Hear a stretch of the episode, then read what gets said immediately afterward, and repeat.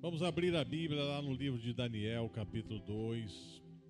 Palavra do Senhor para nós nessa noite, algumas passagens da Bíblia. Daniel, capítulo 2, verso 20.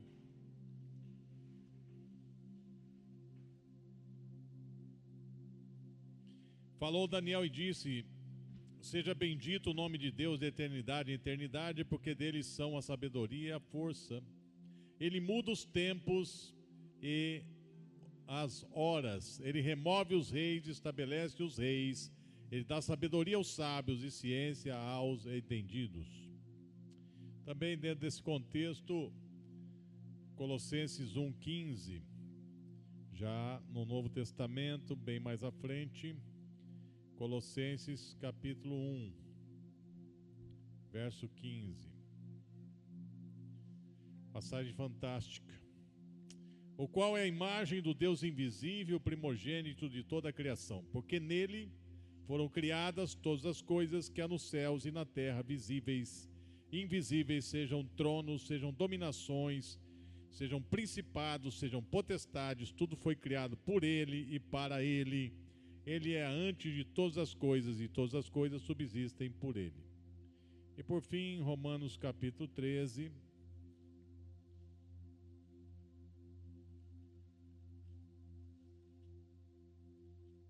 Romanos 13. Toda alma esteja sujeita a autoridades superiores, porque não há autoridade que não venha de Deus, e as autoridades que há foram ordenadas por Deus. Por isso, quem resiste à autoridade resiste à ordenação de Deus. E os que resistem trarão sobre si mesmos a condenação, porque os magistrados não são terror para as boas obras, mas para as más. Queres tu, pois, não temer a autoridade, faze o bem, terás louvor dela porque ele é ministro de Deus para o teu bem. Mas se fizerdes o mal, teme, pois não não traz em vão, né, a espada, porque é ministro de Deus e vingador para castigar o que faz o mal. Portanto, é necessário que lhes estejais sujeitos, não somente pelo castigo, mas também pela consciência. Por esta razão também pagais tributos, porque são ministros de Deus, atendendo sempre a isto mesmo Portanto, dai a cada um o que deveis, a quem tributo, tributo, a quem imposto, imposto, a quem temor, temor, a quem honra, honra. Amém? Todas essas palavras falam sobre autoridade e falam também sobre a maior autoridade que existe, que é Deus. Amém? E há muitas esferas de autoridade, né? Em todos os setores há autoridade autoridade na família, autoridade é, numa nação, né? autoridade no Estado, autoridade judiciária, autoridade executiva, legislativa, autoridade na igreja, autoridades espirituais. É. Quem é a maior autoridade do Brasil? Quem que é a maior autoridade do Brasil? É Deus. E depois de Deus? Hã? Não, não é o Bolsonaro. É a Constituição, coitada dela, né? Depois de Deus é a Constituição. E depois da Constituição? Qual é a maior autoridade do Brasil? São os três poderes, né? Aí que entram os três. Assim é, né? No Brasil. Qual é a maior autoridade dentro de casa, na família? É Deus. e depois de Deus? É o homem, né? O marido, o cabeça, o esposo. Depois vem a mulher, né? Depois vem os filhos, depois vem o cachorro, o gato, o papagaio, o rato. E qual é a maior autoridade na igreja? Ah, aprenderam, né? Deus. Depois, de acordo né, com cada esfera, existem concílios nacionais, internacionais, pastores locais, né? Mas a Bíblia diz que primeiramente Deus colocou na igreja os apóstolos, né? depois os profetas, depois vem os pastores, mestres, doutores, milagres, sinais, maravilhas. Tudo para a edificação do corpo. Mas o modelo de autoridade mesmo é Deus. Deus é autoridade. Então, quando nós pensamos em autoridade, nós não devemos nos ligar às autoridades injustas que abusam, né, as autoridades que se aproveitam da sua posição para explorar, para dominar, para se corromper. Isso são distorções de autoridade. Mas nós temos que olhar para Deus, que é a autoridade eterna. Deus sempre foi autoridade e nunca deixará de ser autoridade. Deus é o modelo da autoridade. E todas as autoridades devem se basear na autoridade de Deus. E o primeiro atributo de Deus como autoridade é que Deus ama. Amém? Deus ama. Deus ama. Deus é o Criador, Deus ama todos. Mas, como Deus é liberdade, nem todos amam a Deus. E quem não quiser amar a Deus, vai viver longe de Deus para sempre, né? no inferno. Porque é uma opção de não se sujeitar ao seu amor. É uma opção, né, de não se sujeitar ao seu amor. Parece um absurdo, mas existem pessoas assim, né, e seres assim que não se sujeitam ao amor de Deus. Então vão viver sem o amor, mas vão se sujeitar a outras coisas, porque não existe ninguém que não esteja debaixo de autoridade, querendo ou não. Deus está debaixo de autoridade. Quem é que manda em Deus? Quem é que manda em Deus?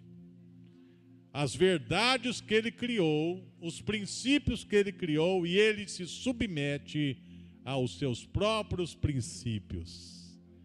Antes de Deus dizer para nós nos sujeitarmos a um princípio, ele já se sujeita a esse princípio. Quando Deus diz seja verdadeiro, é porque Ele é a verdade. Quando Ele diz seja honesto, é porque Ele é a própria honestidade. Quando Deus diz que você deve amar, é porque Ele é o próprio amor. Quando Deus diz seja justo, é porque Ele é justo. Então, a autoridade para Deus, em primeiro lugar, não está no poder, mas está na essência. Deus é assim. E Deus sendo assim, Ele é a autoridade que ama. Deus é a autoridade para a justiça, ou seja, haverá um juízo final. Todos vão comparecer perante o tribunal de Cristo os que têm a marca do sangue passam direto, nem são julgados, né? Porque eles são justificados pelo sangue. O sangue carmesim que pagou o preço. Esses daí não passam por julgamento, né?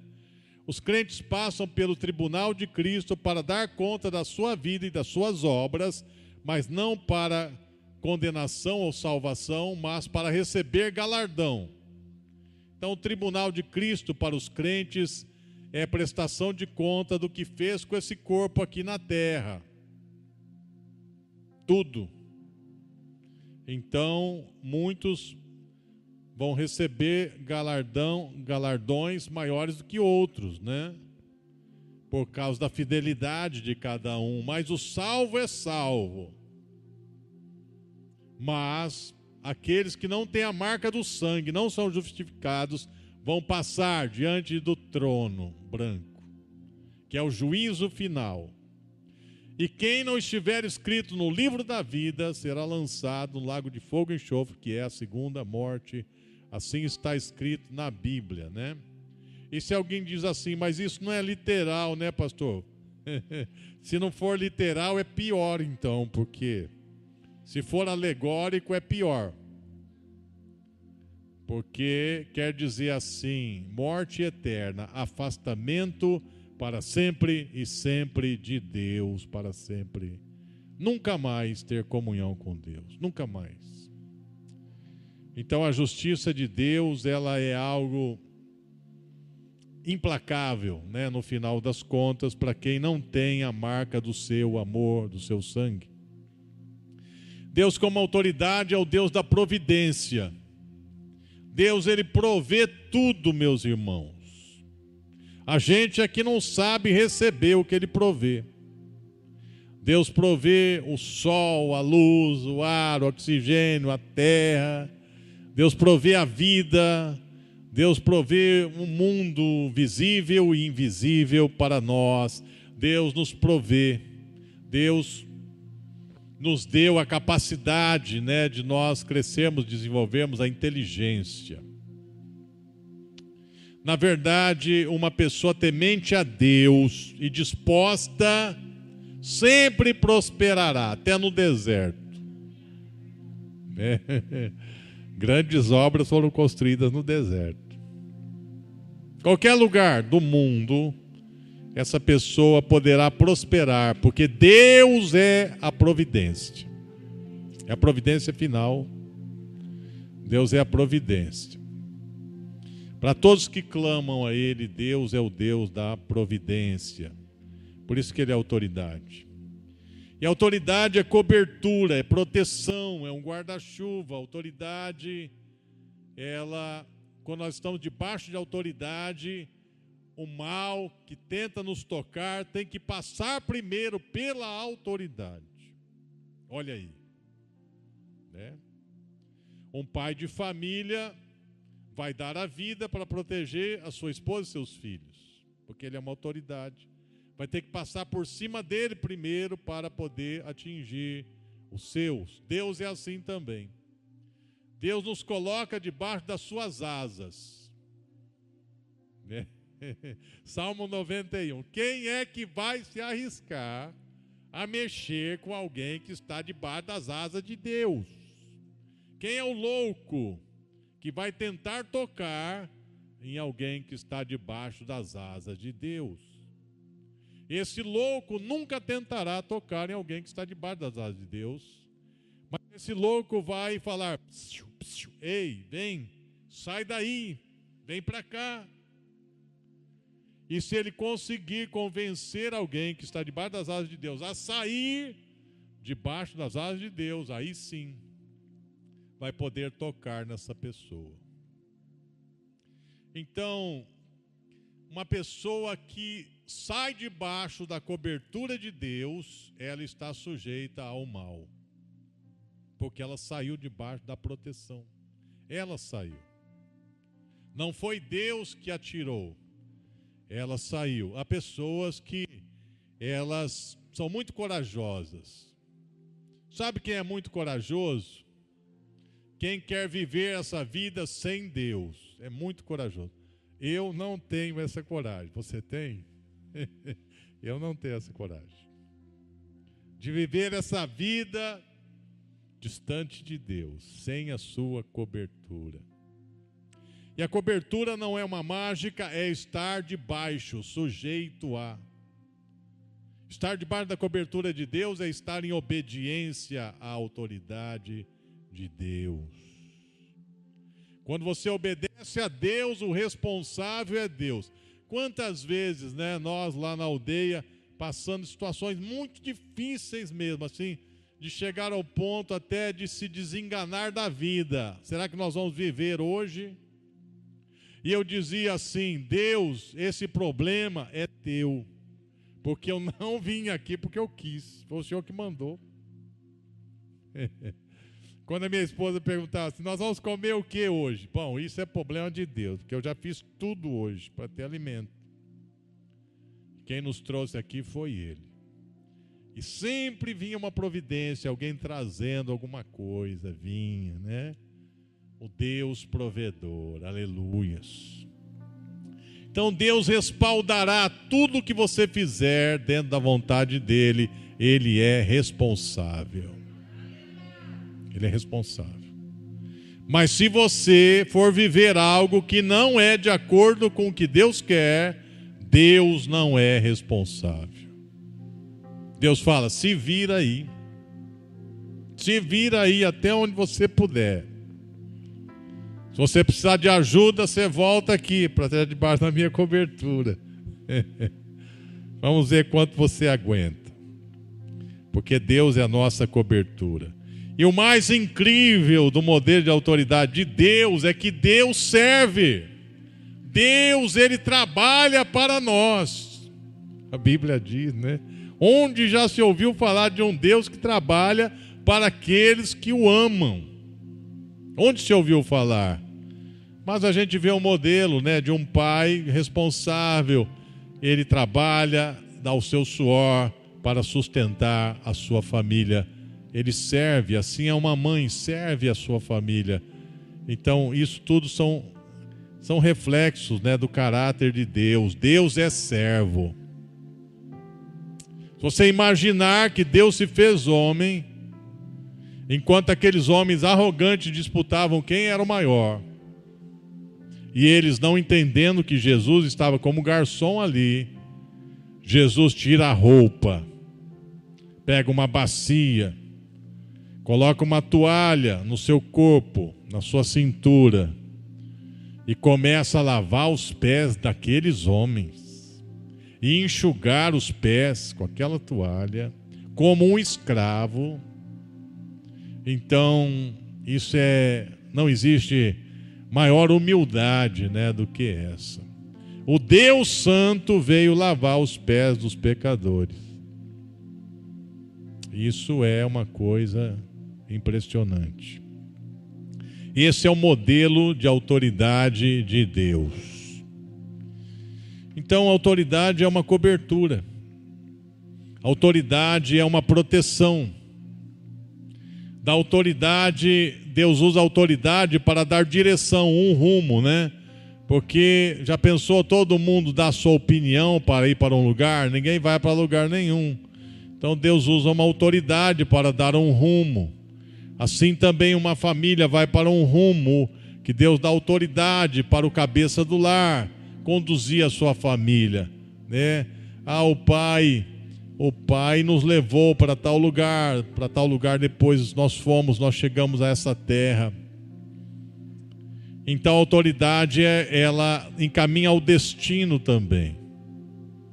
Deus usa a autoridade para nos encaminhar ao destino Deus nos dá direção através, muitas vezes, de autoridade. Muitas e muitas vezes. E a Bíblia diz que nós não devemos resistir à autoridade, porque Deus opera na autoridade. Quando nós planejamos casar, né, em janeiro de 85, é, nós tínhamos, eu era de menor, né, eu tinha 20 anos. Eu não podia casar sem autorização do meu pai naquele tempo, né? Então meu pai, ele era um homem que ele era contrário a me casar, ele queria que eu me casasse só com 30 anos, né? Na mente dele, ele não era convertido, ele falava: "Vai curtir a vida aí". Né? Vai se divertir bastante. Com 30 anos para frente, se você se casa. Não vou não vou apoiar mesmo, mas Deus tinha um propósito né, nas nossas vidas para nos unir, para nos levar para a missão. Então nós marcamos o casamento para janeiro e fizemos os convites né, e distribuímos. Só que o pai tinha que assinar o documento. E quando eu fui pedir para o meu pai assinar, meu pai só não me chamou de santo. Tudo que era palavrão eu escutei. E eu vou te deserdar. E pra, por mim você nunca vai casar antes dos 30 anos. E ficou muito bravo. E eu fiquei meio chateado, né, meio com raiva. Eu disse: eu vou procurar uma autoridade superior ao meu pai para recorrer, né? Um advogado, não sei. Aí Deus disse: não faça isso, porque eu estou usando o seu pai. O senhor está usando aquele bêbado, injusto, prostituto, adúltero, violento. É, eu estou usando aquele que é o seu pai, que é autoridade na sua vida. Eu estou usando. Tudo bem, Senhor, eu vou me sujeitar. Mas tem uma coisa. Como é que eu vou falar isso para Fátima? Ela vai pensar que eu quero me livrar dela. Simplesmente isso. Né? É uma boa desculpa para sair fora. Ó, oh, o pai não quer que eu case, nada feito, não vamos casar. Né? E aí Deus falou: enfrenta a situação aí.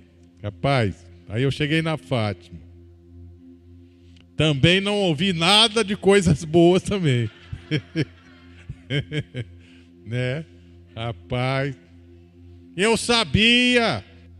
Você está usando isso para se livrar. Porque você mesmo que não quer, não tem convicção. Né? Nunca mais. Isso feriu meu coração demais. Eu falei, mas é Deus. Deus nada. É você mesmo. Rapaz, não é fácil não, né? Eu falei, ó, o senhor é culpado de tudo isso daí. E aí abri a Bíblia diz: Filhos, obedecei aos vossos pais. Abri a Bíblia assim, Deus já falou. Nós não entendemos, não, nós, nós não entendemos na época aquilo ali, né? E não foi fácil, né, ministrar o seu coração. E depois haveria um curso na Jocum em agosto, mas eu só fazia, faria aniversário em setembro. Então nós tínhamos que casar antes de agosto, né? Para ir para o curso lá em Belém, que o Gerson era já o, o diretor da Jocum lá. E novamente nós teríamos que ter autorização do meu pai para casar. Porque depois de setembro eu poderia casar, porque eu ia completar 21 anos, né? Mas o curso começava em agosto. Minha sogra disse: Minha filha não vai solteira nunca, para lugar nenhum, vai casada. Tá bom, sogra, tudo certo. E aí nós oramos. Vamos casar em julho então. Vamos colocar a data aí.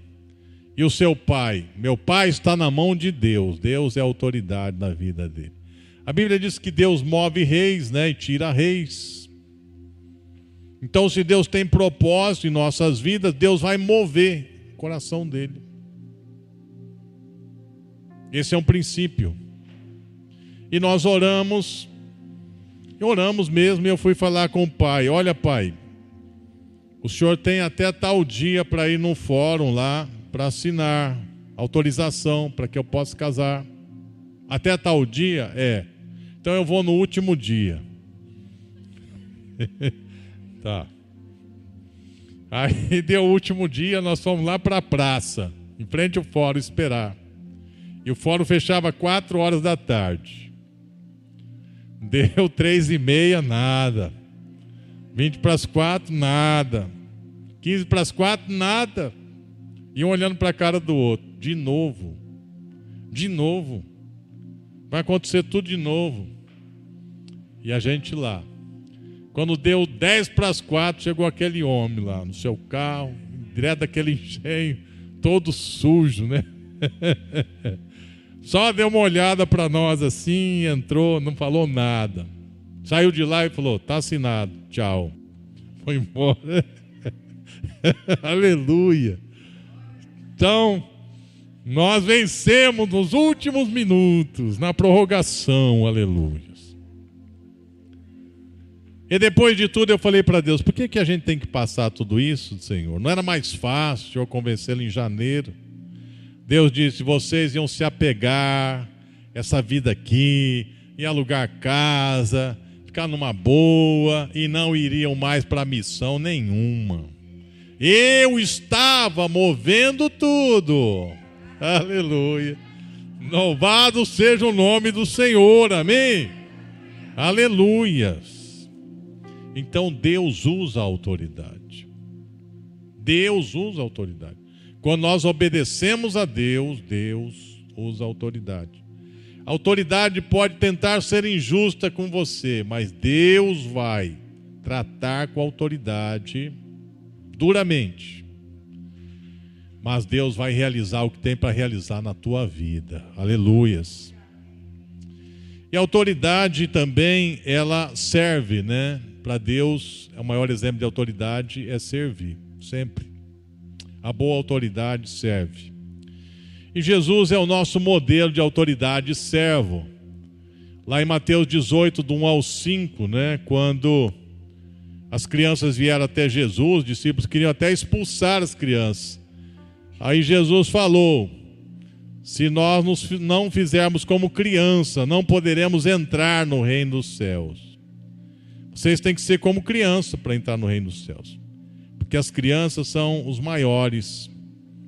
Então, na concepção de Jesus, o maior do reino é como criança. Naquela mesma hora chegaram os discípulos ao pé de Jesus, dizendo: Quem é o maior do reino dos céus? E Jesus, chamando um menino, pôs no meio deles e disse: Em verdade vos digo que se não vos converterdes e não vos fizerdes como meninos, de modo nenhum entrareis no reino dos céus. Portanto, aquele que se humilhar como este menino é o maior do reino dos céus. E qualquer que receber em meu nome um menino desse, esse a mim me recebe. Jesus falou: maior no reino dos céus é como um menino, ou seja, uma pessoa quebrantada, humilde e que se deixa conduzir. Esse é o maior. São as pessoas que obedecem de coração. Como a criança, né, obedece o pai e a mãe de coração, a criança, menino, né? Depois em Lucas 22, do 24 ao 30, Jesus ali na ceia, servindo os discípulos como garçom. Há uma discussão qual seria o maior deles, quem se assentaria à direita e à esquerda de Jesus no reino dele, né? Eles queriam ser os maiorais, e aí Jesus dá uma lição tremenda, né? E aí Jesus, sabendo disso, ele fala uma coisa tremenda, olha. Lucas 22, 24. E houve também entre eles contenda sobre qual deles parecia ser o maior. E ele lhes disse: Os reis dos gentios, os reis do não-judeu, não os reis do mundo, né? Os maiorais dominam sobre eles, os reis dominam sobre as pessoas, né? E os que têm autoridade sobre elas são chamados benfeitores, sabe? No mundo, os que governam, os que são autoridade, os que dominam, são exaltados por todos. Olha, olha, olha, eles são os grandes, são os grandes, Jesus falou, os grandes da terra são os grandes governantes. É, meus discípulos. Pois qual é o maior? Não, 26. Mas vós não sereis assim os maiores da terra são os governantes, aqueles que chegam no topo da autoridade. Aqueles que têm a maior autoridade são os grandes, mas vós não sereis assim. Acho que eles pensaram, nós estamos seguindo a pessoa errada. Né? Não é possível. Vocês não serão assim. Porque entre vós, antes o maior entre vós, seja como o menor e quem governa como quem serve. No reino de Deus, o maior é quem serve. Não é o que quem fica dando ordem, é quem serve. Eles falaram: "E agora? Pois qual é o maior? Quem está na mesa ou quem serve? O que vocês acham? Vocês estão num restaurante, né? Quem tem quem é mais importante num restaurante? Quem está na mesa comendo ou o garçom que está servindo? Quem é mais importante? Eles vão dizer: é lógico, quem está na mesa está pagando tudo, tem dinheiro, o garçom é um empregado. É. Mas eu aqui sou o garçom de vocês. Eu sou o garçom de vocês. Vocês não perceberam, não? Que nessa Páscoa aqui, vocês estão aí debatendo quem é o maior, filosofando aí. E eu estou servindo vocês. E eu vou servir mais, eu vou dar minha vida. Eu sou esse cordeiro. Eu vou dar minha vida por vocês. Eu não vou só servir vocês, eu vou dar minha vida. Então, maior é o que serve, né? E vós sois os que tendes permanecido comigo nas minhas tentações, e eu vos destino o reino, como meu Pai me ordenou, para que comais e bebais na minha mesa, no meu reino, e vos assentei sobre tronos, julgando as doze tribos de Israel. Jesus dizia: Olha, um dia vocês vão julgar as doze tribos de Israel, mas até lá vocês vão viver servindo todo mundo. E no final vocês vão dar a vida pelas pessoas. Aí, na ressurreição, quando vocês tiverem um novo corpo que não acaba mais, vocês vão sim governar as doze tribos. Vocês entenderam isso? Eles não entenderam, né? Ah, vocês não entenderam. Tá bom. A continuação de, João, de Lucas 22 é João 13, sabia? A Bíblia é assim. A continuação de Lucas 22 é João 13. Ora, antes da festa da Páscoa, sabendo Jesus que já era chegada a sua hora de passar deste mundo para o Pai, como havia amado os seus que estavam no mundo, amou-os até o fim. Jesus amou os doze até o fim, incluindo Judas aqui. E acabada a ceia, porque ali estava tendo a ceia, né, em Lucas 22. Aqui a ceia acabou, a ceia de Páscoa. Já tendo o diabo insinuado no coração de Judas Iscariotes, filho de Simão, que o traísse, Jesus sabendo que o Pai o tinha depositado nas suas mãos todas as coisas, que havia saído de Deus, ia para Deus, levantando-se da ceia, tirou as vestes, tomou uma toalha e cingiu-se. Deitou água na bacia e começou a lavar os pés dos discípulos. E a enxugar-lhes com, seus, com a toalha que estava cingida. Isso foi uma coisa assim, é, naquela cultura, um absurdo. Só escravo fazia isso. E eles criam que Jesus era o rei, né? Queria reinar, dominar Roma e tudo mais. Então eles se escandalizaram tremendamente. Isso não pode, uma coisa dessa, né? E aí Jesus repreendeu e disse: Vocês não têm parte comigo se não deixar lavar os pés. Ah, então lava tudo. Não, já está lavado, basta os pés e tal. Mas o que ele queria dizer com tudo isso? Verso 12. Depois que lhes lavou os pés, tornou, né? Colocou de volta suas vestes, se vestiu novamente, se assentou outra vez à mesa e disse-lhes: Vocês entenderam o que eu fiz? Acho que eles ficaram olhando assim. Olha, o senhor já fez coisas muito loucas, mas essa foi a mais de todas, né? Nós não estamos entendendo nada. Vós me chamais mestre e senhor e vocês dizem bem, eu sou o mestre e Senhor. Então Jesus não falou assim, olha, eu sou o, a pulga do rabo do cachorro morto. Jesus não falou isso. Jesus não falou isso. Eu sou um verme, um nada. Eu não sou nada. Ele não, não tinha falsa modéstia, sabe? Essa humildade que na verdade é uma soberba, né? Uma falsa modéstia. Ele falou: Eu sou o Senhor e Mestre. Eu sou o Senhor e Mestre. Em outras ocasiões, né, eu sou o Filho de Deus. Em outras ocasiões, eu sou Deus encarnado. Eu sou o Senhor e Mestre. Vocês dizem bem, porque eu sou mesmo. Mas se eu, sendo o Senhor e Mestre, lavei os pés de vocês, vocês devem lavar os pés uns dos outros, porque eu vos dei o exemplo, para que, como eu vos fiz, façais vós também. Ora, o servo não é maior que o seu senhor, e nem o enviado maior do que o que enviou. Está dizendo assim: se eu sou o Senhor, lavo os pés de vocês. Quando um de vocês não quer lavar o pé do outro, você está dizendo assim: eu sou melhor que Deus. Quando você não é capaz de perdoar alguém, você diz assim: eu sou melhor que Deus.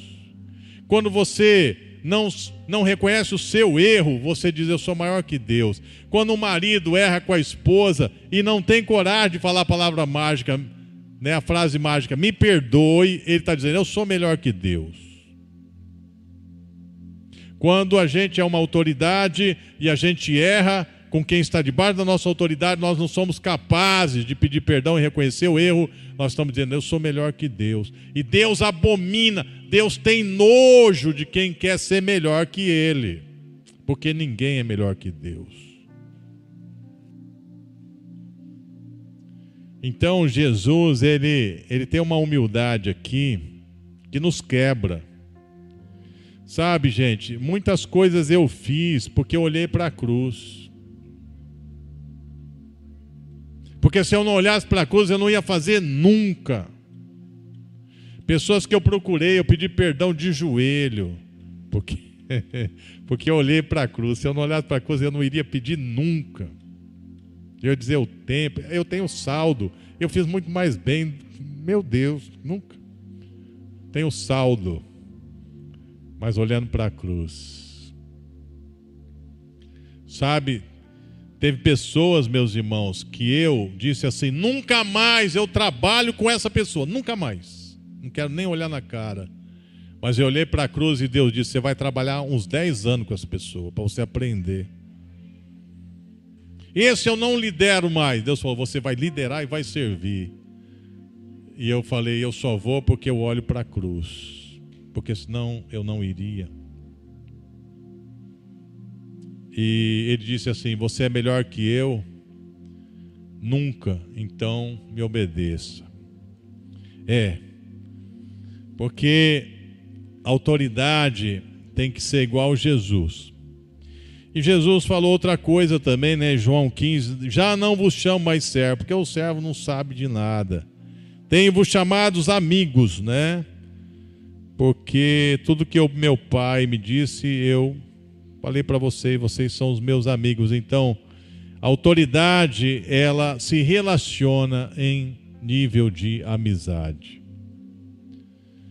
A autoridade, ela é amiga, ela é acessível. Toda autoridade deve ser acessível. Autoridade segundo o coração de Deus, né?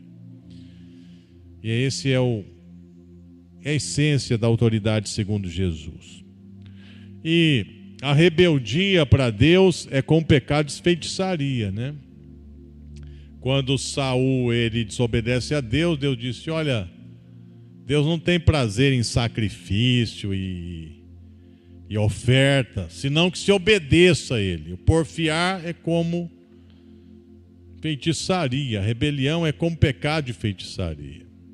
Desobedecer.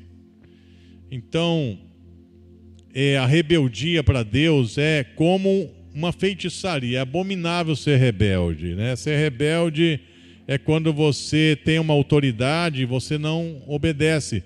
Você finge que obedece, ou você se levanta contra, você é agressivo, ou você é fingido, ou você é passivo, ou você diz que vai, mas não vai, ou você enrola a autoridade. Deus, para Deus, isso é rebelião e rebelião para Deus, Deus trata como trata o Satanás. Porque a essência da rebeldia é a essência de Lúcifer. Por isso que Deus rejeitou Saul, porque Saul tinha um coração luciferiano. Eu quero mandar aqui. Se Deus achar bom ou ruim, não importa, importa como eu penso. Então, um coração luciferiano. Por isso que Deus rejeitou Saul. E porque Deus diz que Davi era um homem segundo o coração de Deus, porque ele era leal à autoridade. O pai de Davi diz: cuida das ovelhas, não deixa perder nenhuma. E vem um leão para matar, o que ele fez? Eu vou obedecer meu pai, mas eu posso morrer, mas eu prefiro morrer do que desobedecer meu pai. Olha a lealdade. Enfrentou o leão e venceu, enfrentou o urso e venceu, enfrentou o gigante e venceu, porque ele era leal a autoridade. E Deus falou: se esse homem é leal a um pai para cuidar de ovelha, ele vai ser leal a mim para cuidar do meu povo, ele será o pastor do meu povo. Né? E Deus constitui Davi como rei. E toda vez que Davi ia para a batalha, ele consultava ao Senhor. Ele consultava. Ele não dizia assim: olha, eu tenho uma estratégia aqui, gente. Olha, tem uma estratégia boa, eu sou um grande estrategista. Nunca. Vamos consultar o Senhor. Tudo. Uma submissão, uma honra, uma lealdade. E os seus soldados todos se tornaram muito leais, davam a vida por ele, porque ele era leal a Deus. E ele era leal a eles também. Davi arriscou a vida dele toda por amor a Deus e por amor dos seus, né? E os seus valentes eram extremamente leais. Ficaram com ele quando tudo deu errado, ficaram com ele na caverna, não tinha nada, ficaram com ele quando tudo deu certo, ficaram com ele quando ele foi o rei mais exaltado, e ficaram com ele quando seu filho se rebelou e ele perdeu tudo, e ele saiu fugido, e os valentes foram com ele. E quando ele restituiu o reino, os valentes estavam com ele. E quando ele ficou velho para morrer, os valentes estavam com ele ali. Porque eles eram leais. Porque ele era leal a Deus. Ele deu as pisadas na bola com Deus, né? E ele disse: Deus, tira a minha vida, porque eu não sou digno, mas que essa criança, que é fruto aí de um pecado, viva. Deus falou: Eu não vou matar você. Eu não vou matar você. Por quê? Você foi o causador da morte de um homem, Davi. Isso você vai pagar mesmo as consequências, mas você arriscou a vida toda por mim todos os dias, e isso eu sei valorizar. Você não vai morrer. Você vai aprender apanhando e você vai voltar ao prumo, Davi, porque eu sei quem você é. E Deus botou prumo nele 30 anos. 30 anos de peia. Mas ele voltou para o prumo. Deus nunca desistiu dele. E Deus nunca o viu como desleal porque Deus via o seu coração. Então, assim Deus trata com a gente, né? Assim Deus trata com a autoridade. Foi o maior rei e Deus disse: Olha, você vai ser rei para sempre de Israel. Na ressurreição, você será novamente o rei de Israel. Olha, aliança de Deus com Davi. Deus é um Deus de aliança. E dentro de casa, né, nós temos a autoridade aí do marido, do pai. E autoridade imprime identidade, direção, cobertura, amor. Sabe? A maior crise que existe de autoridade hoje não é de, de político, magistrado. A maior crise de autoridade não é, é as pisadas do STF, é é, as pisadas aí do presidente, dos políticos, né? Das vergonhas, né? Daqueles congressistas. Não. A maior crise de autoridade que existe é a crise da falta de pai. Falta de homem dentro de casa. Marido, homem. Homem de Deus, varão de Deus. Porque uma casa que tem um homem de Deus, leal a Deus, todas as coisas voltam à sua ordem. Tudo tem identidade definida. Quem é homem é homem, quem é mulher é mulher. Porque a autoridade ama. Sabe? Quando tem essa autoridade, as pessoas se sentem seguras e felizes e elas não querem outra vida a não ser a família mas quando essa autoridade erra, peca e é egoísta, as pessoas não querem família, não querem saber nem da sua identidade e não sabem nem que rumo vão tomar na vida, porque elas estão atordoadas pela rejeição da autoridade, pelo desamor, pelo egoísmo da autoridade.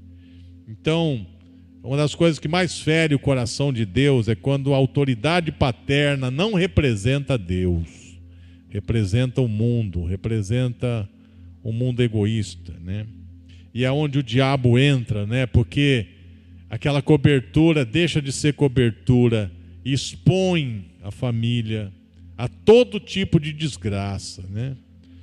Eu, sabe, gente, é, às vezes eu eu estou ministrando pessoas destruídas, sabe? E eu sei que 80% da causa daquela destruição foi o pai. E eu digo para a pessoa: olha, você fez escolhas erradas, você tem que se arrepender, mas vem aqui. Se você tivesse um bom pai, 80% do sofrimento que você viveu, você não sofreria. O culpado de tudo isso é o seu pai. E ele vai pagar lá no inferno para sempre. Para sempre, para sempre, para sempre. Lá, o diabo que o carregue. Porque o que ele fez com você é digno de inferno e para Satanás, que o diabo carrega. Aí a pessoa diz assim: Que, que isso, pastor? Que isso que? Você não tem raiva do seu pai? Até agora está falando aí, mágoa. É, mas não, nós vamos mandar ele para o inferno, onde ele merece. Vamos orar agora. Vamos orar sim.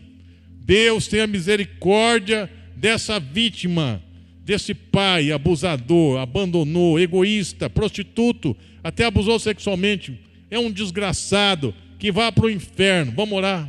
Não, não, não. Como que não? É justo. Não, pastor, pelo amor de Deus. Pelo amor de Deus, o quê? Seu pai foi o causador dessa desgraça na sua vida. Vamos mandá-lo para o inferno, Deus fazer justiça? Não! Por que não? Porque Jesus me libertou. Porque Jesus curou minhas feridas. Porque Jesus me ama. Porque Jesus me chamou para mudar a minha vida. Porque Jesus me perdoou dos meus pecados. Como é que eu vou querer isso agora dele? Ah, é verdade? É. Então, a pessoa cai em si, né? Mas na verdade, meus queridos, quem é liberto por Cristo perdoa. Perdoa até o pior pai que existe. Mas se esse pai não se converter, Deus não perdoará. Deus se vingará. A Bíblia diz que Deus é vingador.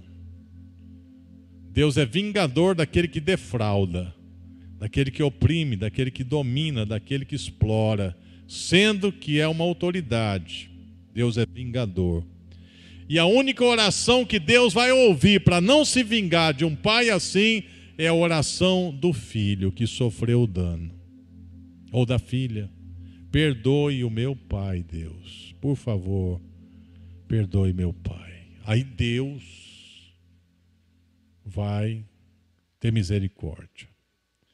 Senão Deus não terá misericórdia. Por isso que eu sempre falo: vá lá atrás do seu pai bandido, porque ele está indo para o inferno.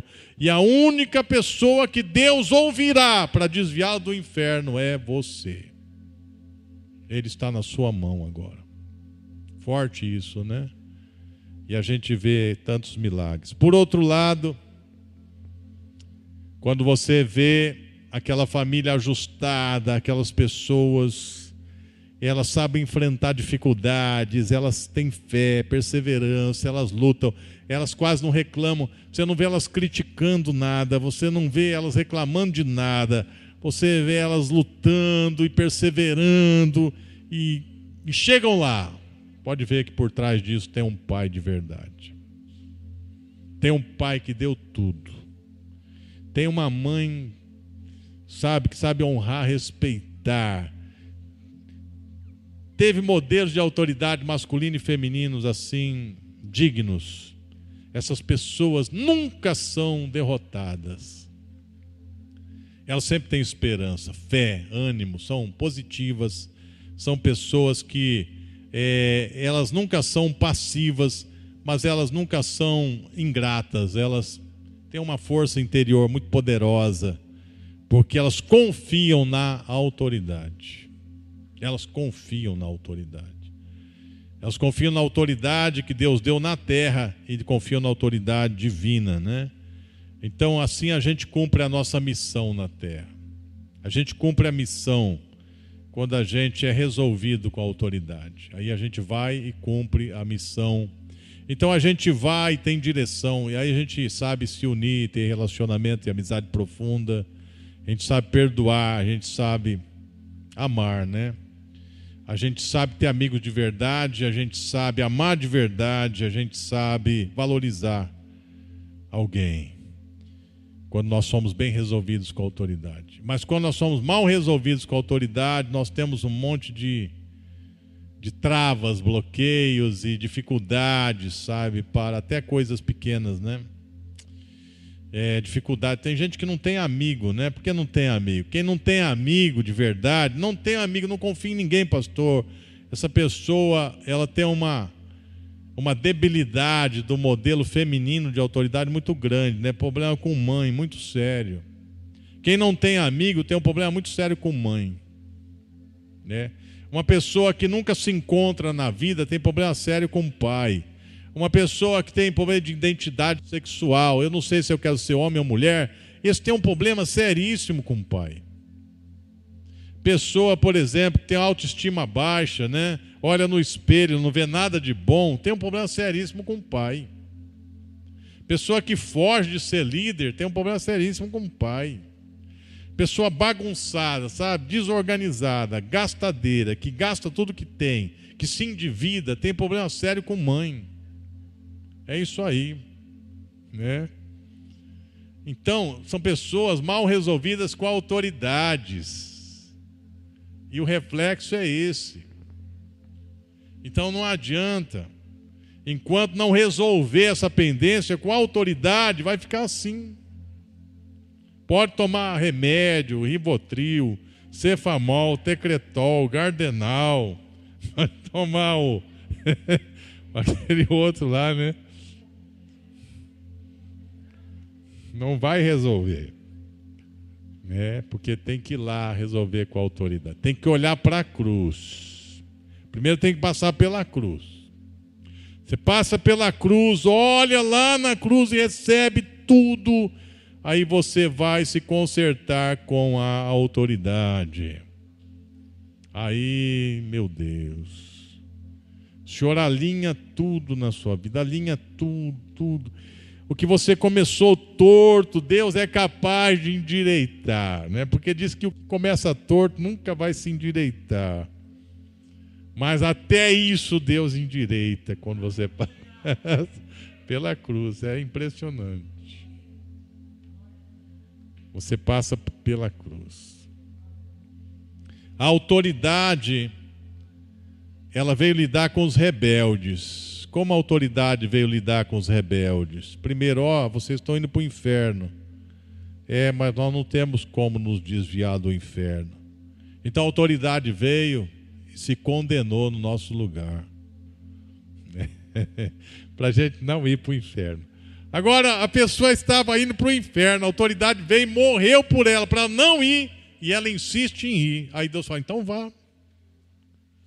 É demais, né? Deus só não perdoa quem rejeita a sua graça.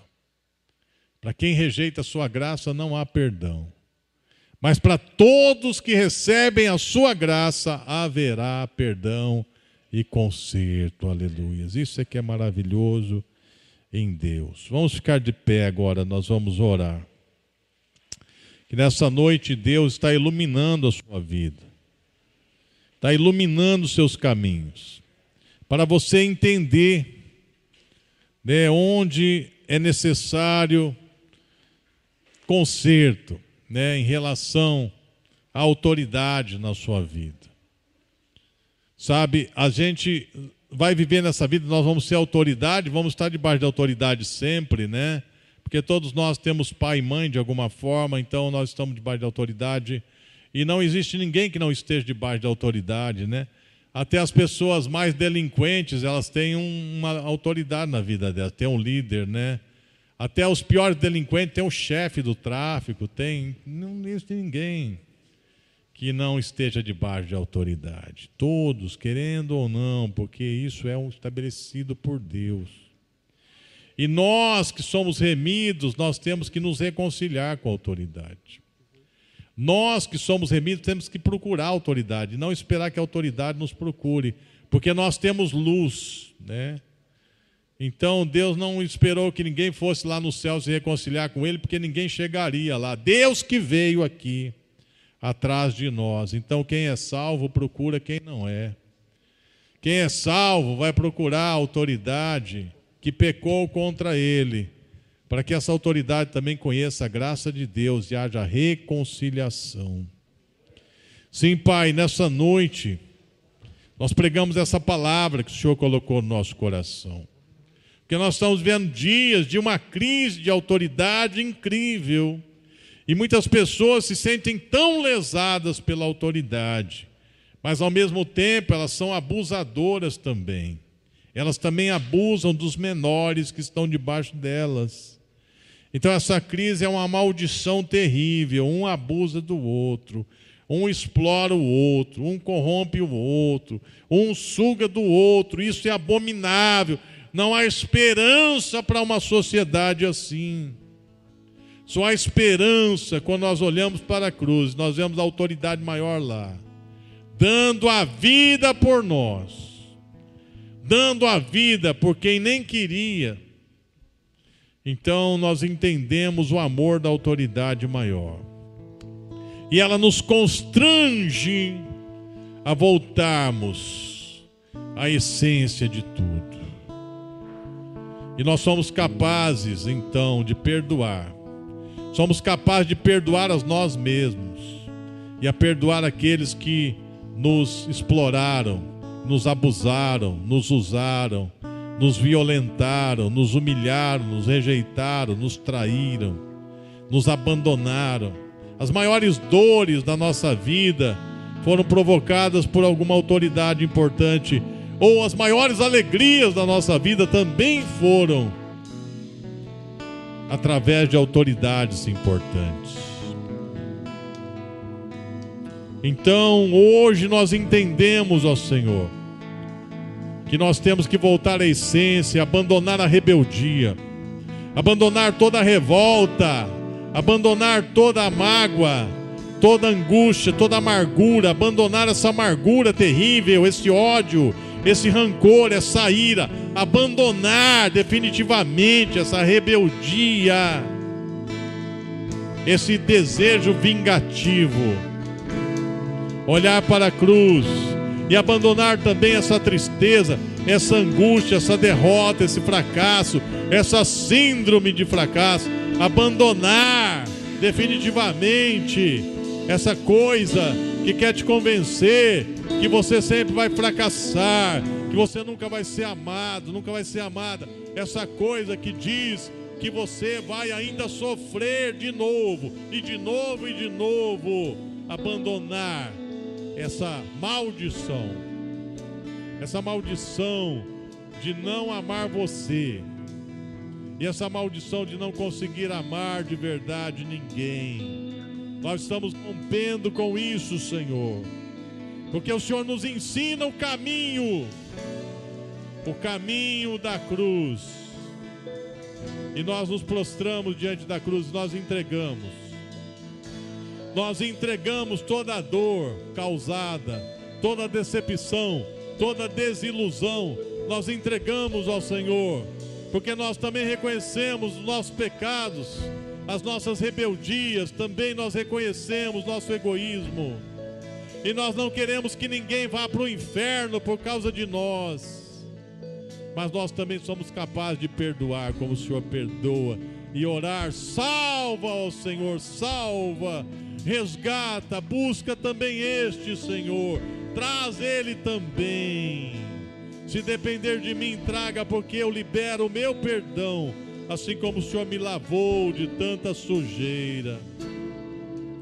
Vai recebendo cura dentro de você, vai recebendo a lavagem pelo Espírito Santo, que cura a sua alma de tudo que te bloqueia, de tudo que que te impede de viver o destino de Deus, tudo que impede você ser você, tudo que impede você de ser aquilo que Deus destinou você para ser, sabe? Vai rompendo para você receber essa cura maravilhosa, para você viver o destino de Deus para você, para você se amar como Deus te ama e para você amar como Deus ama e para você servir como Deus serve, e para você não ter medo de nada, nada, porque quem está debaixo das asas de Deus não tem medo de nada. Se coloque debaixo da cobertura do sangue, se coloque debaixo da cobertura do sangue de Jesus, se coloque debaixo da cobertura das asas de Deus. Se coloque debaixo da cobertura protetora de Deus. Volte à submissão a Deus.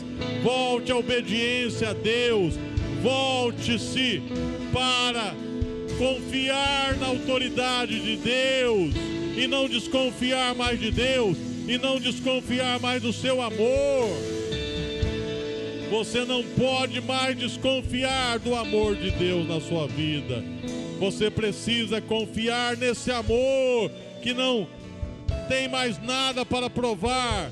Deus não tem mais nada para provar para você. Ele diz: olha para a cruz. Você quer a prova do meu amor? Olha para os meus cravos, olha para a minha mão furada, olha para os meus pés furados, olhe para o sangue que foi derramado, Essa é a prova do meu amor por você, nada mais, nada mais, nada mais. Os cravos são a prova, os cravos nas minhas mãos e nos meus pés são a prova do meu amor por você.